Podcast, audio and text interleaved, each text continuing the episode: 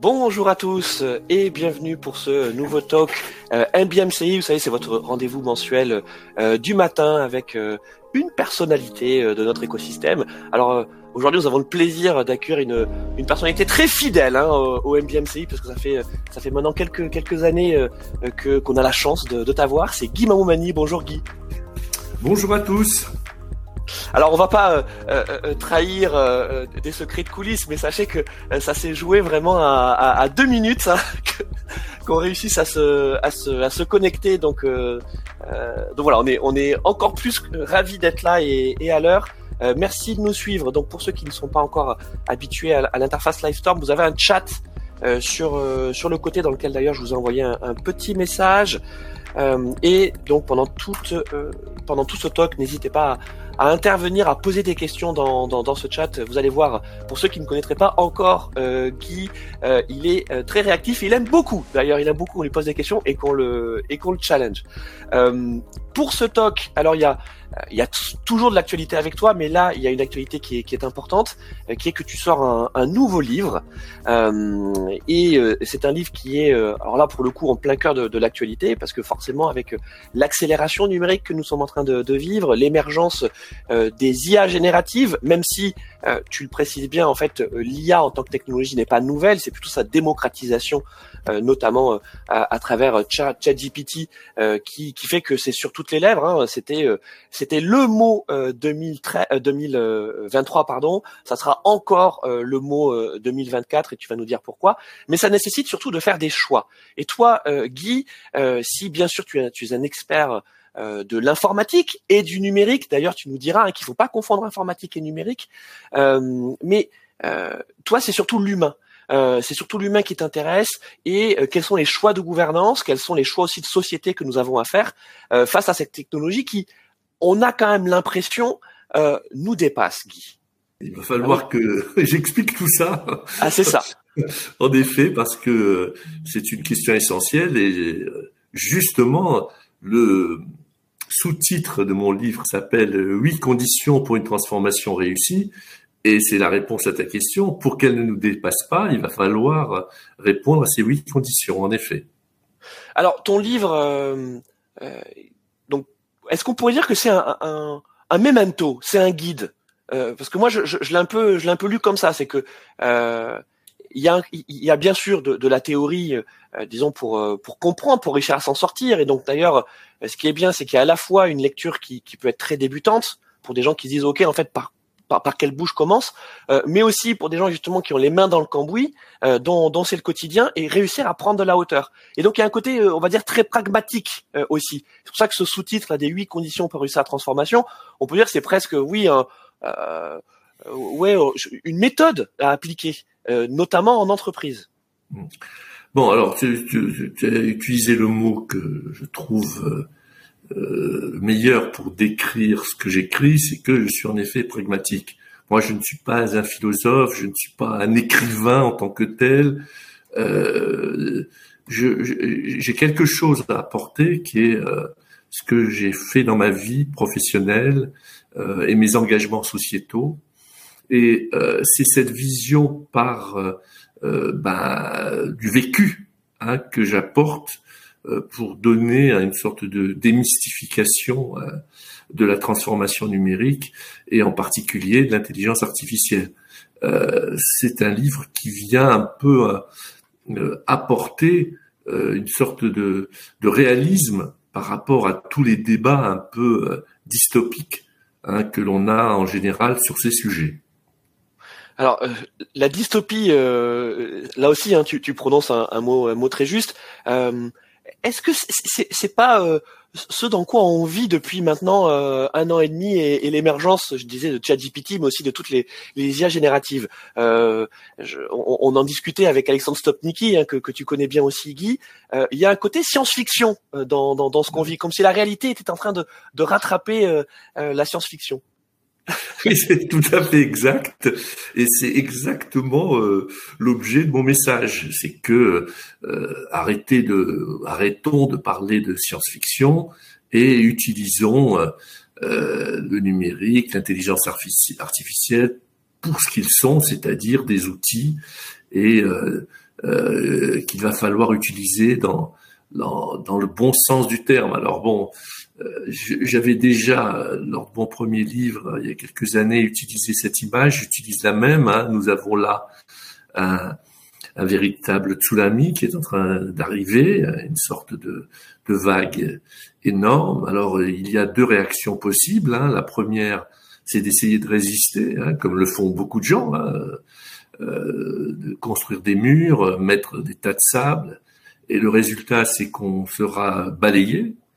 Et puis il y a l'autre euh, réaction qui consiste à dire, eh bien, je vais me former, je vais euh, euh, justement euh, réguler tout cela euh, pour finalement surfer sur cette vague qui devient une magnifique opportunité. Alors ça, on, on, on, te reconnaît bien là, Guy, c'est que tu es quand même un éternel optimiste, pas Béa, voilà. Euh, et euh, tu parlais de ton premier livre, donc effectivement qui s'appelait euh, euh l'apocalypse, l'apocalypse numérique n'aura pas lieu, que tu, tu, nous l'avais déjà raconté lors de présentes interventions, mais que tu avais un peu écrit sur un coup de tête, en réaction, hein, notamment à, à, à tous ces, ces, ces, faux prophètes qui justement préconisaient cet apocalypse numérique et voyaient tout toujours d'un œil négatif. toi, c'était un peu une, une, réponse à ça. Là, on va dire que c'est de la continuité avec le euh, dans, dans, cet ouvrage, euh, mais euh, ce mot pragmatique, ce mot, ce mot opérationnel, c'est un mot qui nous parle, nous en tout cas au MBMCI, parce que on, on, est justement dans l'opérationnel, dans le pragmatique. cette transformation, bien sûr, c'est une révolution pour la société, mais pour les entreprises et les organisations, il y a un manque flagrant de cap. tu vois, et, et, sur des questions très concrètes. Euh, pour ou contre euh, l'intelligence artificielle intégrée euh, au sein de nos process Si oui, comment? Et puis tout de suite la question de et l'humain dans tout ça? Parce que euh, il y a toutes ces caricatures qu'on peut avoir sur oui la machine qui remplace qui remplace l'humain, mais là ça dépasse ça, ça dépasse le remplacement. c'est plutôt quelle place on accorde au numérique à l'IA bien sûr, mais pas que, à l'informatique au sein de notre organisation? C'est une question de vie ou de mort pour ces entreprises, Guy. Bon, alors c'est très très juste comme très pertinent hein, cette question euh, parce que euh, en effet euh, mon premier livre venait en réaction d'un certain nombre, je vais qualifier d'oiseaux de malheur, hein, qui nous donnaient une vision extrêmement négative de la transformation numérique. Celui-ci vient plutôt comme maintenant une sorte de d'état des lieux Hein, c'est-à-dire que nous avons euh, une révolution qui a eu lieu. Voilà. D'ailleurs, dans le livre, je dis que je veux plus employer le mot révolution, je veux parler de transformation parce que mm. ça y est, on a déjà passé une étape. Donc cette révolution, elle a eu lieu. Cette révolution qui euh, a porté euh, euh en même temps un, un changement de code euh, radical, un changement de référence sur le temps, la distance, euh, la propriété, euh, l'emploi, toutes ces, notions qui avaient des siècles derrière elles étaient remises en cause par euh, la révolution numérique et en même temps qui se passaient à une vitesse incroyable. on a vu hein, que, par exemple, pour avoir, je crois, un million d'utilisateurs de, de l'avion, il fallait je ne sais combien d'années, et pour euh, ChatGPT, il en a fallu, euh, il a fallu cinq jours. Euh, donc ça, ça a créé une anxiété qui est tout à fait naturelle, hein, qui, est, qui, est, humaine, hein, c'est le cas de le dire. Donc il était important pour moi, alors là justement de rentrer dans dans cet optimiste, cet optimisme un peu réaliste, hein, sans angélisme, hein, et surtout pas béat, hein, pour dire que oui, euh, il y avait des dangers qui sont évoqués par beaucoup de gens. Je pense à des gens euh, comme Eric Sadin, euh, se prétend philosophe de, des technologies et il est tout à fait dystopique justement, hein, ou, bien d'autres hein, qui, qui donnent une vision quand même très négative. Alors ces dangers-là sont réels, alors on pourra les évoquer justement, mais il n'y a aucune raison de les subir. Et c'est tout l'objet du livre, c'est d'avoir une vision très complète de ces dangers, ces risques, pour pouvoir les adresser. Alors, Guy, ce qu'on peut dire aussi, c'est que tes conseils, tu, tu les sors pas de nulle part parce que euh, toi tu les as mis en pratique. Jusqu'à encore très récemment tu étais euh, coprésident euh, d'une ESN importante qui s'appelle le groupe Open que tu que, que tu co-dirigeais avec Frédéric Sebag. Et, et, justement je veux dire, ces choix là vous y avez été confronté tu as été confronté en tant que en tant que en tant que dirigeant. Et il y a quand même, enfin toi c'est, j'en reviens à, cette notion d'apocalypse, toi de, de, de, ce pessimisme, euh, ça fait peur parce qu'on a un brouillard en face de nous. Je veux dire quand on est dirigeant et, et comme tu l'as été, euh, euh, c'est difficile de dégager l'horizon. Euh, parce que ben, tous les six mois, euh, tu as une nouvelle technologie de rupture qui arrive. Euh, tu, tu parlais, donc on parle de l'IA, mais tu, as parlé de la blockchain, euh, des, NFT, des, du, du, métavers, même si c'est un petit peu moins à la mode aujourd'hui, mais, il va arriver dans dix ans.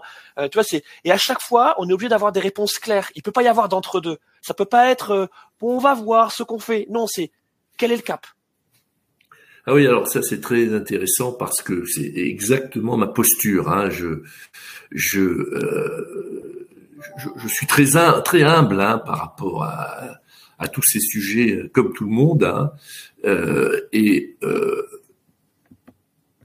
et objectivement, euh, le regard que je peux, avoir euh, est enrichi par mes expériences. Alors tu l'as dit, évidemment, j'ai euh, bon, j'ai quand même 35 40 ans derrière moi euh, d'informatique et de numérique, en particulier la fondation du groupe Open, hein, qui accompagne ses clients dans leur transformation numérique et en particulier le public. On va y revenir parce que les services publics c'est un sujet essentiel dans la réussite de la transformation numérique. Mais depuis que j'ai pris un peu de recul, c'est-à-dire depuis deux ans, euh, un an et demi maintenant, euh, j'ai euh, eu d'autres activités que j'ai développées, comme celle de business angel, et donc j'ai dû investir dans une petite dizaine d'entreprises euh, qui m'ont aussi donné euh, euh, une vision et beaucoup d'espoir dans la transformation numérique, parce que je vois que ces entreprises apportent justement de l'humain, que ce soit par exemple Hein, dans la santé, hein, dans l'éducation, euh, euh, dans justement euh, l'accès, dans l'inclusion.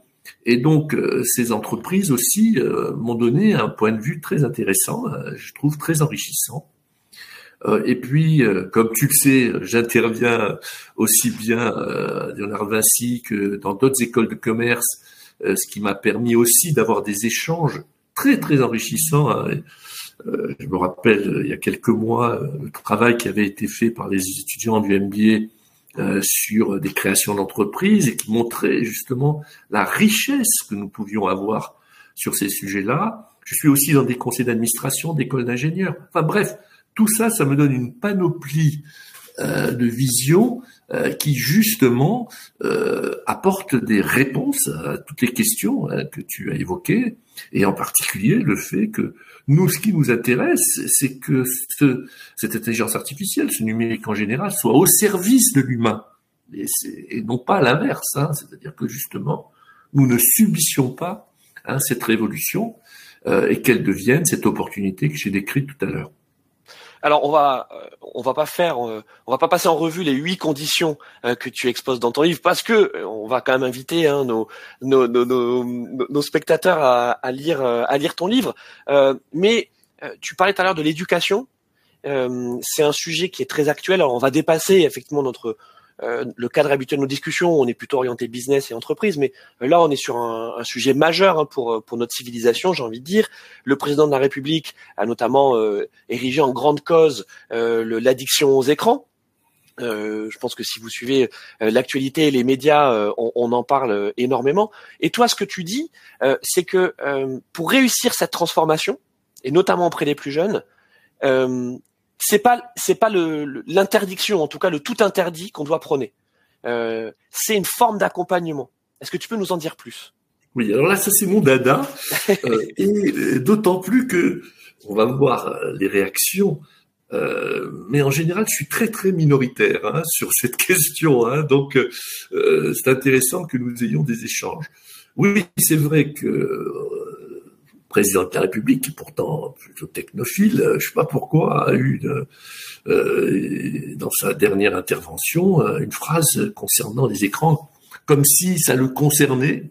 Hein, des écrans dans la famille. Hein, donc, alors là, je sais pas s'il a parlé d'interdiction, mais en tout cas d'intervention sur les sujets.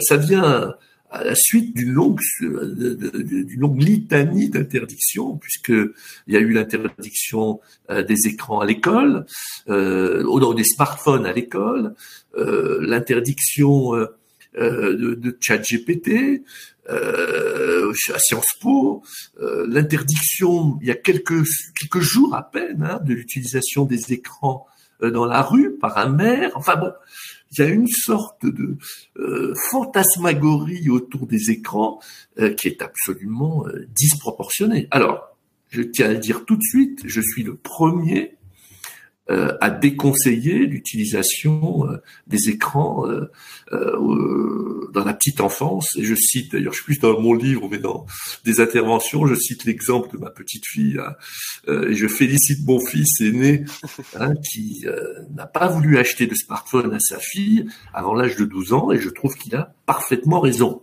C'est-à-dire oui, Guy, non, mais parce que ce qu'on doit, ce qu'on doit quand même dire, c'est que euh, t'as pas une position iconoclaste sur le sujet. C'est, tu n'es pas contre l'interdiction, pardon pour ce pour ce raccourci. Mais c'est que ce que tu dis, c'est que l'interdiction en elle-même, euh, elle ne résout pas euh, le, le, problème. Euh, c'est du court terme. C'est plutôt euh, très bien. Euh, qu'est-ce qu'on fait après l'interdiction ou qu'est-ce qu'on fait en complément de l'interdiction? C'est comment on éduque en fait. Euh, alors je, vais dire au numérique parce que c'est ton expression, euh, mais comment on éduque à l'utilisation raisonnée euh, des écrans, du smartphone en premier lieu, mais d'une façon générale de ces technologies qui font partie de notre quotidien et c'est pas prêt de s'arrêter? Voilà. Alors non mais tu as bien fait de dire ça parce que une fois qu'on balaye le fait que je ne sois pas euh, BA par rapport à l'utilisation des écrans, hein, je suis pas pour qu'on les utilise n'importe comment et dans n'importe quelle situation. Après, j'ai fait le parallèle euh, avec mon expérience de prof de maths dans un lycée professionnel à Sarcelles, avec euh, des, euh, des, des élèves plutôt en difficulté au moment, donc dans les années 80, ou au moment où on a introduit la calculatrice, et en particulier la calculatrice programmable. Et à l'époque, il y a eu les mêmes discussions, les mêmes tentations d'interdiction, et en même temps, j'avais bénéficié euh, d'une formation euh, d'enseignants euh, avec l'utilisation de ces calculatrices programmables comme d'un outil pédagogique.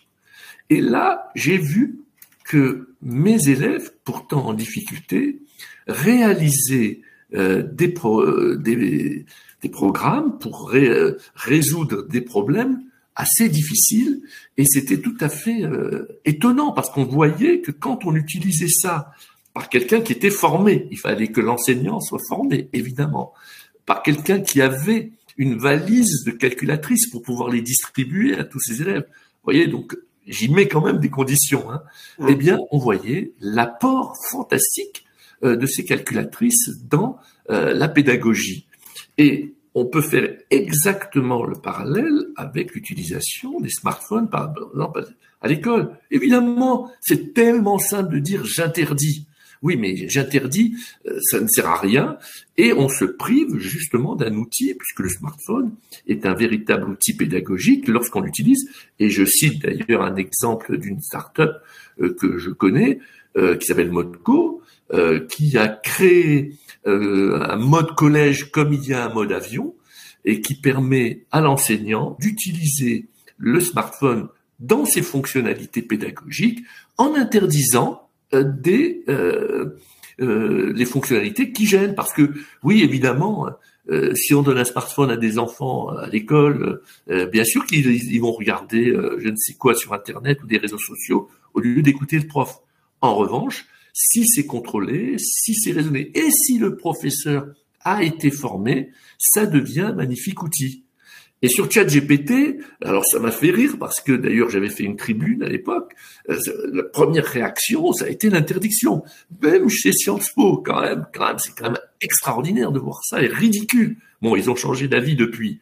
Et je cite un professeur d'une école de commerce qui s'appelle Neoma, qui s'appelle son nom m'échappe, hein, il m'excusera, et qui disait lui-même, ben, si le euh, si ChatGPT réussit l'examen, ben, il faut changer l'examen. Voilà. Il faut pas se dire, je vais interdire ChatGPT, ça ne sert à rien. C'est au contraire dire, eh bien, euh, ChatGPT est un outil euh, formidable, mais qu'il faut l'utiliser de façon régulée et intelligente. D'ailleurs, nous normalement nous aurons l'occasion, je ne sais pas si c'est avec cette promotion ou une autre, euh, de, de, de, faire des travaux pendant trois jours. Euh, et à ce moment-là, non seulement je n'interdirai pas ChatGPT, mais j'imposerai l'utilisation de ChatGPT hein, dans les ateliers de création d'entreprise. Là, ça nous plaît bien ça. Euh, bon, en tout cas, euh, concernant euh, donc la startup Modco, ça fera plaisir à, à, Sylvie et Hélène, que les deux cofondatrices que tu que, que tu les cites. Faisons maintenant le parallèle avec avec l'entreprise, parce que je pense qu'il y a beaucoup de collaborateurs, notamment au sein des grands groupes, euh, qui justement euh, sont confrontés à ce dilemme de euh, bah, qu'est-ce que je fais? Est-ce que j'utilise ChatGPT? Est-ce que j'utilise Dali, Midjourney? Alors, pour l'instant, la réponse en général des, des, services informatiques de ces entreprises, c'est de bloquer l'accès. Tu vois, on, on, en revient à l'interdiction. on interdit le temps de prendre une décision. Sauf qu'en fait, on sait très bien euh, que euh, c'est assez facile de contourner ces interdictions, euh, de ne pas utiliser le matériel informatique de l'entreprise, d'utiliser son matériel personnel. Vous voyez, je pense que c'est des problématiques pour ceux qui ont entreprises qui, qui les rencontrent. Et d'ailleurs, pour les, les responsables des services informatiques, la responsable des c'est c'est se s'arracher les cheveux en permanence pour pour ceux qui leur restent. mais quand on prend un peu de hauteur, on voit bien que toutes ces technologies IA, mais pas que, elles sont pas françaises, elles sont pas européennes et elles sont bien souvent américaines. Euh, et donc il y a une question de souveraineté euh, également. Euh, le traitement des données, on le sait très bien. Où sont stockées ces données? Quelles sont les garanties qu'on a? Je veux dire, quand on quand on donne ce qu'on a le plus précieux, tu le sais très bien, Guy, ce qu'on a le plus précieux dans, dans une entreprise, c'est ses propres données. Quand on les confie à une IA, quand on les confie à une interface, et on ne sait pas trop derrière à quoi à quoi ça va servir, c'est se mettre en danger. Donc il y a quand même une notion de risque dans cette dans cette transformation. Comment on peut euh, c'est sûr qu'on va pas résoudre le problème en, en 30 minutes, mais euh, euh, comment on peut les aborder ces risques de la manière la plus positive possible? Alors en effet, c'est un sujet très important et d'actualité. C'est-à-dire que bon, euh, je dirais même que ça dépasse l'intelligence artificielle. Hein. cette question existe depuis qu'on travaille avec des données, c'est-à-dire tout le temps dans, l'informatique depuis la, naissance d'Internet. Hein. Rappelons que euh, une donnée, finalement, c'est une empreinte. Euh, quoi que nous fassions sur Internet, nous laissons cette empreinte, nous laissons cette trace, et du coup, ça fait des milliards et des milliards de données, et, d'ailleurs, c'est en, en progression exponentielle. Alors, ça crée plusieurs sujets.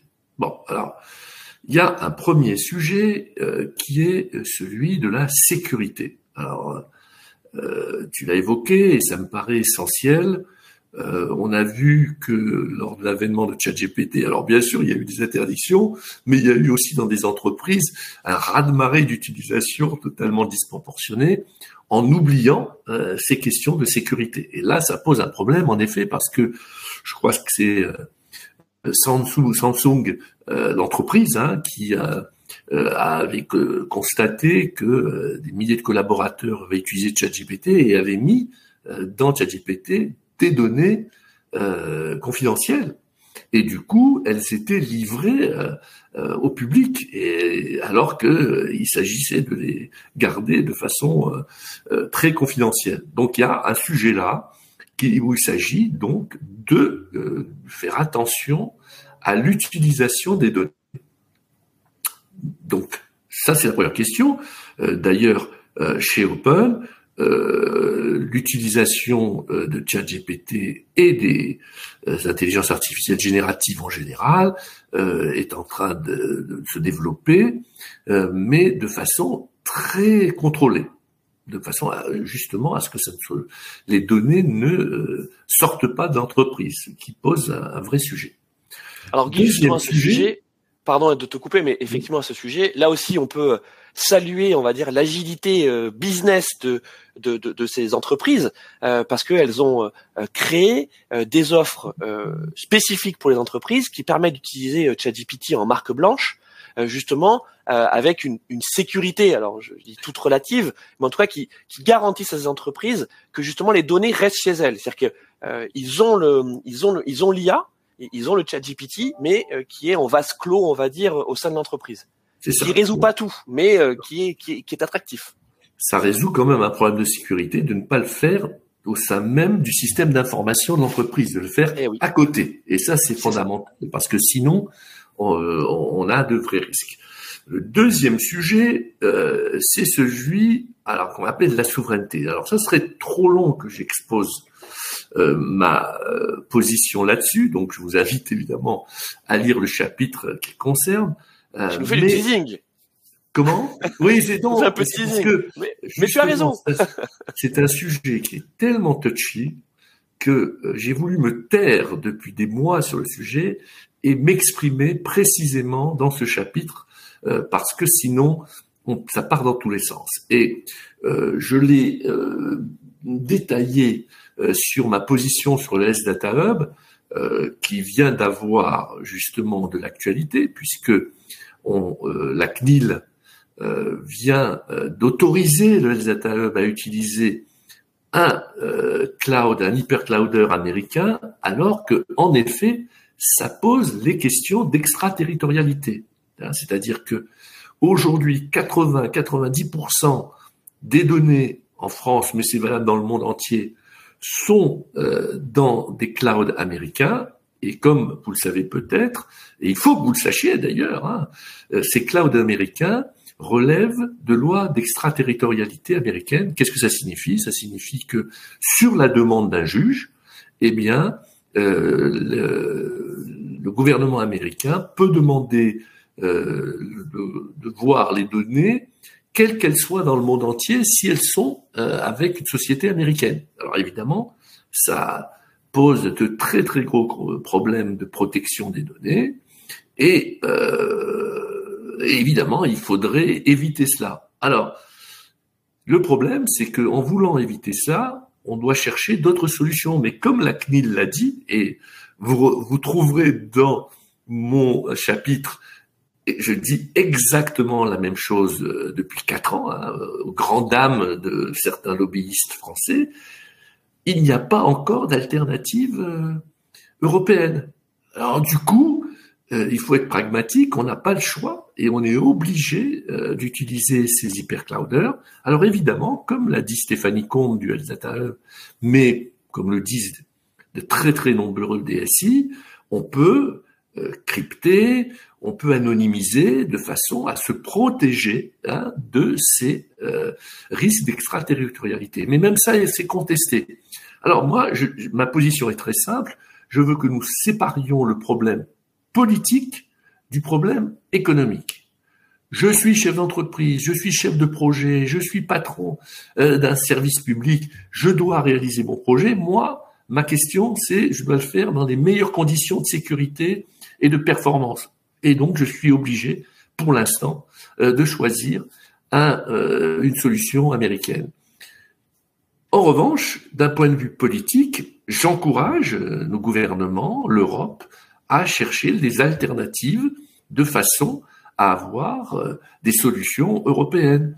Et ça, euh, bon bah par exemple, il y a eu euh, qui a été une alternative, une tentative. Bah, j'attends de voir ce que ça va donner. Je serai le premier heureux de voir qu'il s'agisse d'une d'une solution. D'ailleurs, pour être tout à fait euh, transparent, euh, je, je, la cite, hein, j'ai investi moi dans une entreprise qui s'appelle Clérop, euh, qui a été créée par un, un ancien d'Open et qui cherche à faire une sorte de cockpit hein, autour des données pour justement ne relever que de solutions qui soient européennes. Eh bien, voilà, ça c'est des bonnes solutions. Plutôt que d'interdire l'utilisation euh, des clouds euh, américains, euh, ce qui, encore une fois, n'aurait aucun sens, puisque pour l'instant, la CNIL elle-même l'a reconnu. Et ça, ça a été formidable la semaine dernière. Quand j'ai vu ça, je dis bon, tous ceux qui m'ont quasiment insulté pendant des, des mois au moment du, euh, de, la création du Data Hub, bah, on voit que la CNIL elle-même, euh, avec regret d'ailleurs, tout comme moi, dit qu'il n'y avait pas d'autre solution.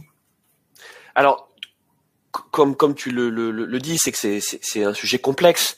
Euh, qui dépasse la simple volonté politique. Hein. Il suffit pas de vouloir, parce qu'ensuite derrière, ben, c'est comment on le fait pour en, en, en, revenir à l'actualité très récente, euh, on voit par exemple toute la polémique que le choix d'EDF euh, pour le cloud d'Amazon Web Services, euh, tu vois, peut, peut susciter. C'est-à-dire que, en fait, euh, quand on quand on creuse un petit peu, bon, on se rend compte que bah, dans c'est un appel d'offres, hein, public. Dans les offres qui étaient proposées, ben, aucun, en tout cas, n'avait le niveau de garantie offert par par, par, par Amazon. donc ça pose plein de questions. C'est bien résumé dans ton chapitre, euh, donc on invite bien sûr euh, nos, nos, spectateurs à, à le lire. Euh, peut-être pour recentrer sur sur l'IA, parce que c'est l'arbre qui cache la forêt. C'est en fait en, expliquant ce qui se passe avec euh, avec l'IA, on, comprend toutes les évolutions passées et surtout celles euh, celles à venir. Euh, et je reviens à cette notion de choix, de gouvernance, parce que c'est c'est c'est ce que tu dis. Tu dis l'informatique finalement c'est la partie technologique, mais le numérique c'est celle de de la société. comment le business s'est transformé. En fait, ce business il va encore se transformer. C'est ce que tu nous dis. C'est ce qu'on a vécu ces dix dernières années. Euh, non seulement c'est pas fini, mais en plus ça va être, euh, on va dire, euh, deux voire trois crans supplémentaires. Donc il faut se préparer. Comment on se prépare, Guy, quand on est dirigeant et dirigeante? Bon alors d'abord, tu as bien fait de, le souligner hein, parce que il y a toujours un débat entre la différence entre numérique et digital. Jusqu'à présent, ça fait 15 ans que ça dure et ça me fait rire. Euh, personnellement, je n'utilise que le mot numérique parce que pour moi, numérique et digital, c'est exactement la même chose. Et pour ceux qui pensent peut-être qu'ils vont réagir pour me dire, surtout au MBA, MCI, où je sais qu'on aime beaucoup le mot digital, hein, euh, pour moi, euh, la différence essentielle n'est pas entre numérique et digital, c'est entre l'informatique et le numérique. Hein. L'informatique, c'est une technologie. Euh, elle existe donc depuis euh, près de 60 ans maintenant. Euh, elle consiste uniquement à faire, euh, j'allais dire, plus vite euh, ce qu'on faisait manuellement. Vous aviez une comptabilité, vous avez besoin de 10 personnes pour la réaliser pendant un mois, et puis avec un ordinateur et des programmes, eh bien, vous arrivez à avoir le résultat en, en 10 minutes. Voilà, ça c'est de l'informatique. Vous n'avez rien changé, mais ça va plus vite. Euh, vous avez automatisé, numérisé, euh, informatisé, et puis voilà. La numérisation, ou ce que je préfère appeler la transformation numérique, c'est une révolution sociétale, c'est un changement hein, euh, euh de paradigme. C'est même, j'utilise souvent le mot, une révolution anthropologique, puisque elle change même la nature du comportement humain. Alors évidemment, elle s'appuie euh, sur une technologie qui est l'informatique. Et ça, il faut, il faut jamais l'oublier. Hein. donc, euh, ce qui est sous-entendu là, ce qui sous-tend la révolution numérique, c'est l'informatique. D'ailleurs, euh, il y a beaucoup d'experts du numérique qui disent bah, arrêtez avec ce mot numérique. En fait, on fait que de l'informatique. Là aussi, je ne suis pas d'accord parce que le numérique, c'est quand même euh, euh, un, changement par rapport à la technologie. D'ailleurs, euh, je voudrais revenir aussi sur la différence qu'il y a eu entre l'IA et l'IA générative, qui est de la même nature. De l'intelligence artificielle, on en fait depuis 40 ans. Hein, c'est pas nouveau. Euh, on va dire le développement d'algorithmes qui cherche à imiter l'intelligence humaine, voilà comment je définirais de façon simple l'intelligence artificielle, ça existe depuis 40 ans. Et pourtant, en octobre 2022, on a eu la révolution de ChatGPT. Mais qu'est-ce qui s'est passé? En fait, et c'est ça la différence avec une intelligence artificielle générative, c'est que on a donné accès à l'intelligence artificielle à chacun d'entre nous. Euh, au public entier, alors qu'avant, l'intelligence artificielle, elle était réservée à des techniciens. Et c'est en ça que c'est assez parallèle. Hein. Euh, on a donc aujourd'hui un accès à l'intelligence artificielle en langage naturel. D'ailleurs, je me rappelle au moment de la sortie de ChatGPT, Yann Lequin, qui est pour moi une référence que je cite beaucoup dans mon livre, euh, avait dit mais je comprends pas euh, qu'est-ce que pourquoi vous parlez de ça moi l'intelligence artificielle j'en fais depuis des dizaines d'années et il n'y a rien de nouveau etc. je crois qu'il a commis une erreur je crois qu'il a compris maintenant hein. En fait il n'avait pas euh, perçu euh, cette euh, révolution qui était ce langage naturel euh, qui nous permettait d'accéder à l'intelligence artificielle. Et aujourd'hui, eh bien, justement, je trouve que c'est formidable parce que n'importe qui peut l'utiliser. Et puis, dans l'entreprise, il n'y a aucune raison de s'en priver. Il n'y a aucune raison, par exemple, lorsque vous êtes dans un service de recrutement, de ne pas utiliser l'intelligence artificielle qui vous permet euh, d'aider euh, à sélectionner vos candidats. Alors, je reviens tout de suite à l'humain puisque c'est le centre de mon propos. Eh bien, ça n'empêche pas que au moment de choisir le candidat, ça doit être de l'humain. Euh, quand vous êtes, par exemple, radiologue, vous avez euh, une performance mille fois supérieure avec une, intelligence artificielle, mais ça n'empêche pas qu'au moment euh, d'aller prendre la décision du traitement ou du diagnostic, c'est à vous à le faire. De la même façon, d'ailleurs, je vous parlais des, des startups que je suivais ou que je dans lesquelles j'investissais. Il y en a une que j'aime beaucoup qui s'appelle matricis.ia. Eh bien, ce sont trois jeunes normaliens très pointus euh, qui sont en train de développer une application d'intelligence artificielle qui permet de compléter l'IRM dans le diagnostic de l'endométriose. Vous savez que l'endométriose, c'est une maladie qui, concerne près de 15% des femmes. Eh bien, donc ça, ça se chiffre en centaines de millions de femmes dans le monde. Eh bien, malheureusement, l'IRM ne suffit pas. L'IRM n'arrive pas à avoir un diagnostic correct.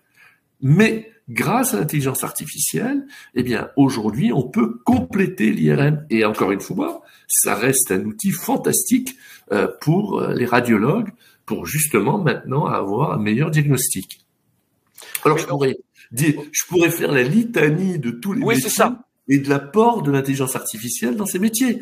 Euh, mais mon propos, c'est de dire quoi que, que l'on fasse dans l'utilisation de cet outil, à la fin, c'est à l'humain hein, euh, de trancher et euh, d'avoir cet outil comme une aide, une sorte, d'ailleurs je crois que c'est le terme que j'emploie dans le livre, d'humain augmenté. Voilà. Oui, alors donc là on, on, retrouve bien en tout cas euh, ce qui est le, le leitmotiv, le fil rouge hein, de, de, de, de, ta pensée depuis depuis longtemps maintenant, c'est d'avoir une vision équilibrée. Euh, donc tu ne nies pas le négatif, euh, mais pour autant, il, faut pas non plus occulter euh, toutes les avancées euh, positives pour. Donc tu parlais du médical, mais il n'y a pas que il a pas il a pas que le il a pas que le médical qui fait que oui, il y a des apports concrets et bénéfiques de, de, la technologie et notamment du numérique dans notre société. Et il faut qu'on en parle au même titre qu'il faut qu'on parle des, des, risques, non pas pour faire peur, mais pour trouver des solutions collectives euh, face, euh, enfin pour, pour répondre à ces risques. Donc euh, peut-être que pour revenir sur, sur les risques, tu parlais de la, de la sécurité, je, je vais parler de la cybersécurité, qui là aussi va très certainement être un, des mots-clés de cette année 2024 et des années à, à venir. pourquoi c'est central la cybersécurité, Guy, dans, dans, le monde dans lequel on, on vit et on travaille? Alors, avant de répondre à cette question, ah, vas-y. Tu as dit une phrase que je trouve comme essentielle justement dans mon propos.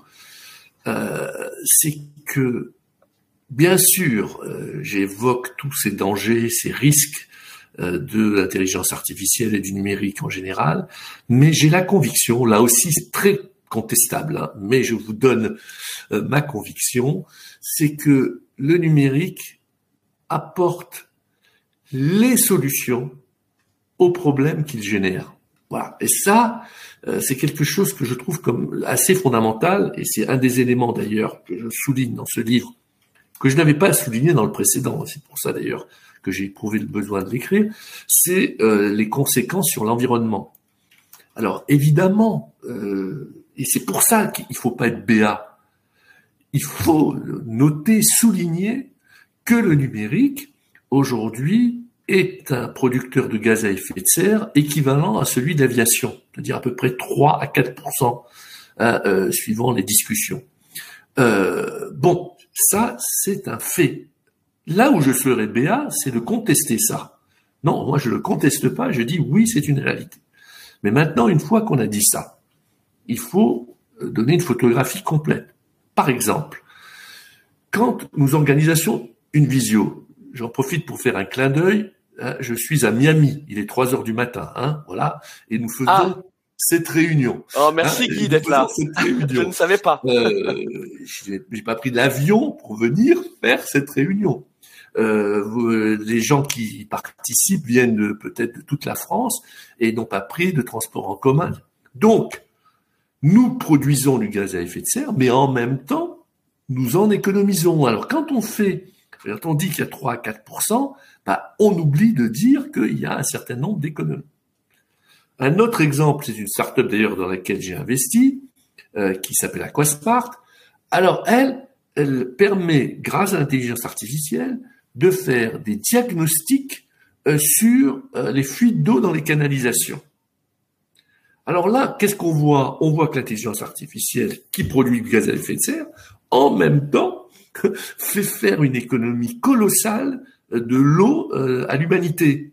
Donc là, nous avons ce qu'on appelle des externalités positives qui ne sont pas du tout, du tout, euh, dont on ne tient pas du tout compte quand on parle de ces 3 à 4% Donc, il faut avoir une vision globale pour adresser euh, ces 3 à 4% qui sont euh, un problème euh, très grave, d'autant plus que ça a une croissance qui est exponentielle. Donc, il, va falloir le plus vite possible, eh bien, répondre à, cette problématique, tout en étant assez lucide pour voir qu'il y a ces externalités positives. Voilà. Donc ça, c'était le point que tu avais évoqué en passant, mais qui pour moi est un point très très important.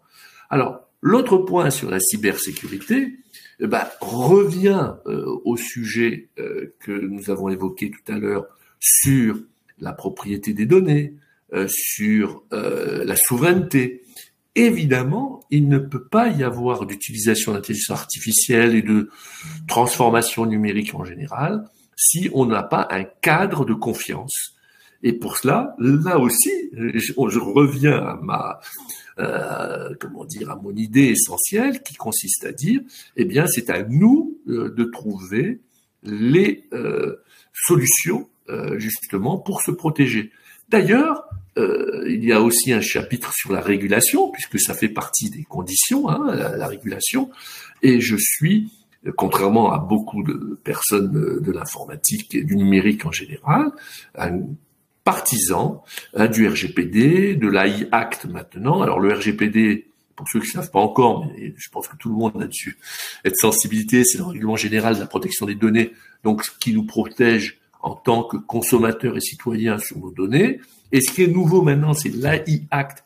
Donc c'est euh, un règlement européen autour de l'intelligence artificielle pour réguler son, son utilisation, euh, réguler son utilisation alors la critique que l'on fait, c'est de dire oui, euh, cet AI Act, il a été, euh, disons, appréhendé par le risque. Voilà. Donc en gros, euh, bon, bah, quand vous l'utilisez de façon, on va dire, pragmatique et terre à terre, bon, il n'y a pas de problème.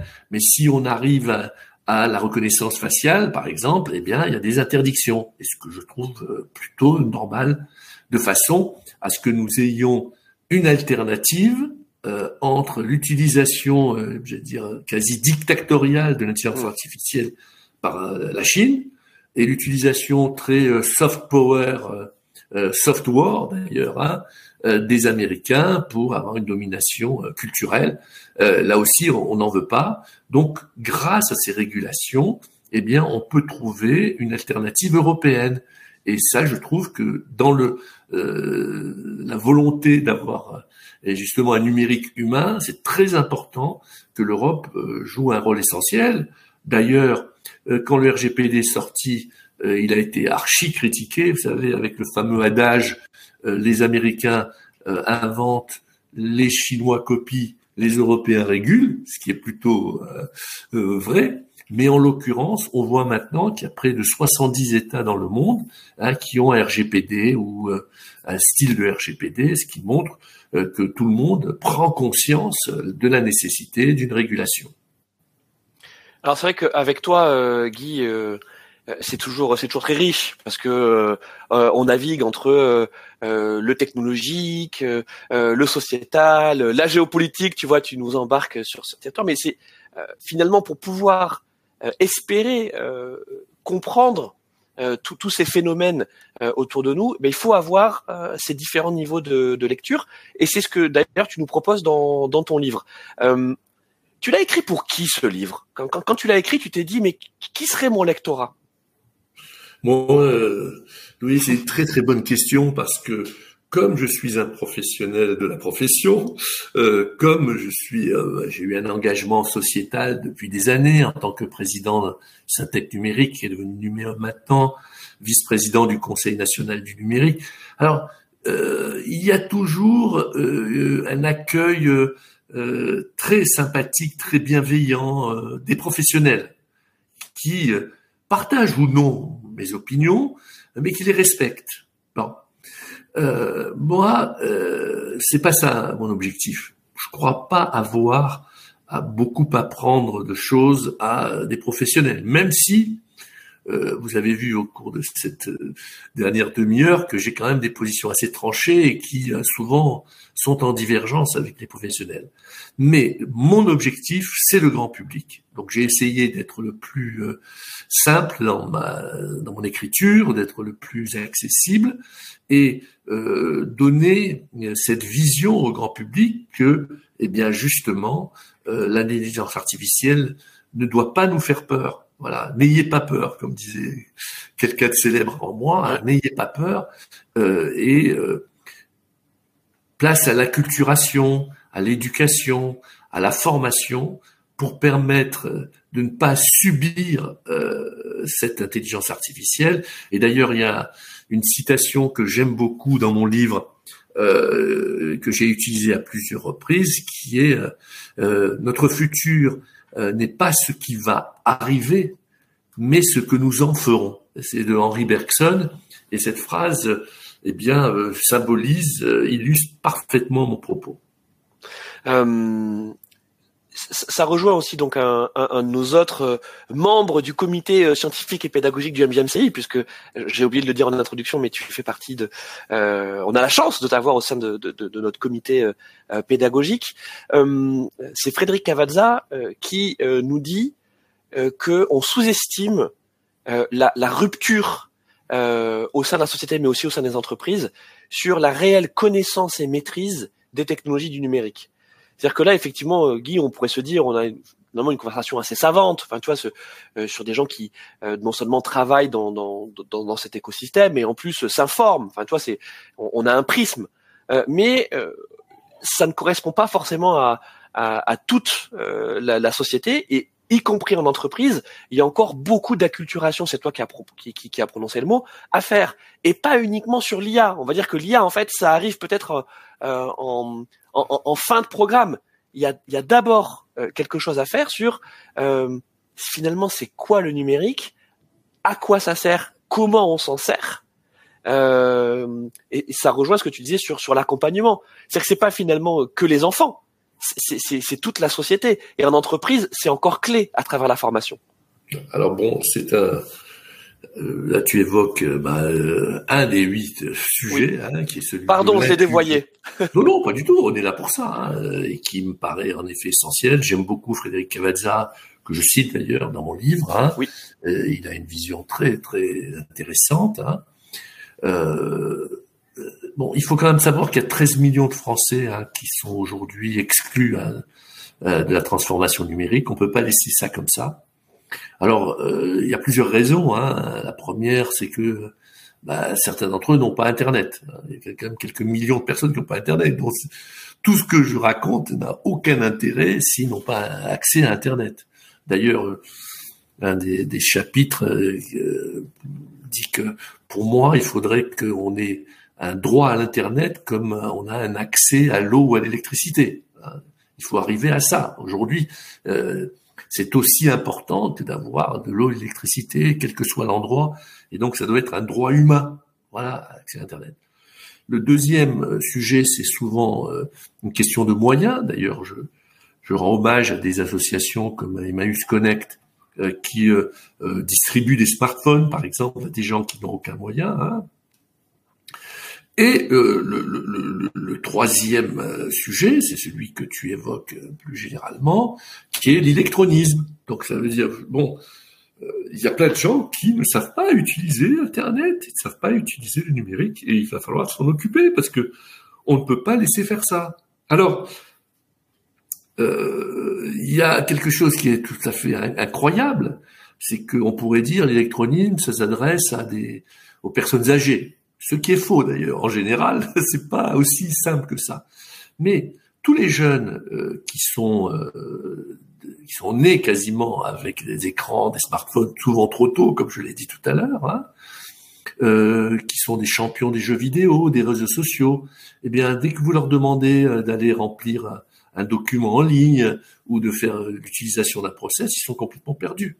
Donc c'est pas euh, non plus euh, aussi simple que ça, et il va falloir s'occuper d'eux. Donc en général, il y a une éducation à faire au numérique euh, qui est absolument essentielle pour intégrer ces 13 millions de personnes dans notre société et pour leur permettre d'aborder professionnellement ce que tu disais donc, leurs emplois, leurs métiers. J'en profite pour faire une petite digression, qui est aussi un des points que, sur lequel euh, euh, je suis un peu polémique, c'est celui de l'intelligence artificielle ou le numérique en général et la suppression d'emplois.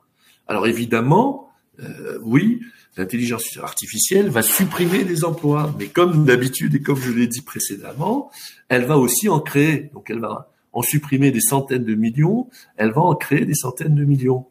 Et euh, je, je, donne l'exemple des caissiers, caissières de supermarchés. Alors évidemment, euh, on va ces métiers n'existeront pas dans cinq ans. Et d'ailleurs, je fais référence à la chanson de Gainsbourg, euh, Le poinçonneur des lilas. Euh, le poinçonneur des lilas, bah, maintenant on n'a plus besoin de poinçonneur. Hein. Franchement, il n'y a pas besoin de se bagarrer pour conserver ces métiers. D'autant plus qu'à la fin de la chanson, il se suicide. Donc, euh, on n'a pas besoin de défendre des hein, métiers. En revanche, on a besoin de défendre les gens. Et là, on revient à l'humain. On a besoin de leur proposer des alternatives. Il faut les former, par exemple, pour euh, faire des métiers, euh, pour ces caissiers et caissières, euh, des métiers d'accueil dans les grandes surfaces, des métiers d'orientation, d'accompagnement des personnes handicapées. Et c'est là qu'on voit que je reviens à l'humain, même si on supprime des emplois. Alors on va me dire, mais non, euh, tu vas pas pouvoir euh, avoir euh, autant de, personnes d'accueil que euh, de caissiers caissières. Oui, c'est exact, mais il faudra leur proposer aussi d'autres types de formations, par exemple sur l'accompagnement humain des malades ou des personnes âgées par exemple, hein, mais on pourrait réfléchir à d'autres choses.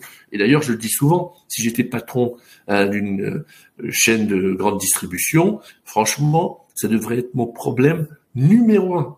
Quelle va être euh, la transformation de ces métiers? Et donc, ça me paraît euh, aujourd'hui absolument essentiel. Donc, euh, tous ces sujets-là, on peut les voir aussi sur les services publics.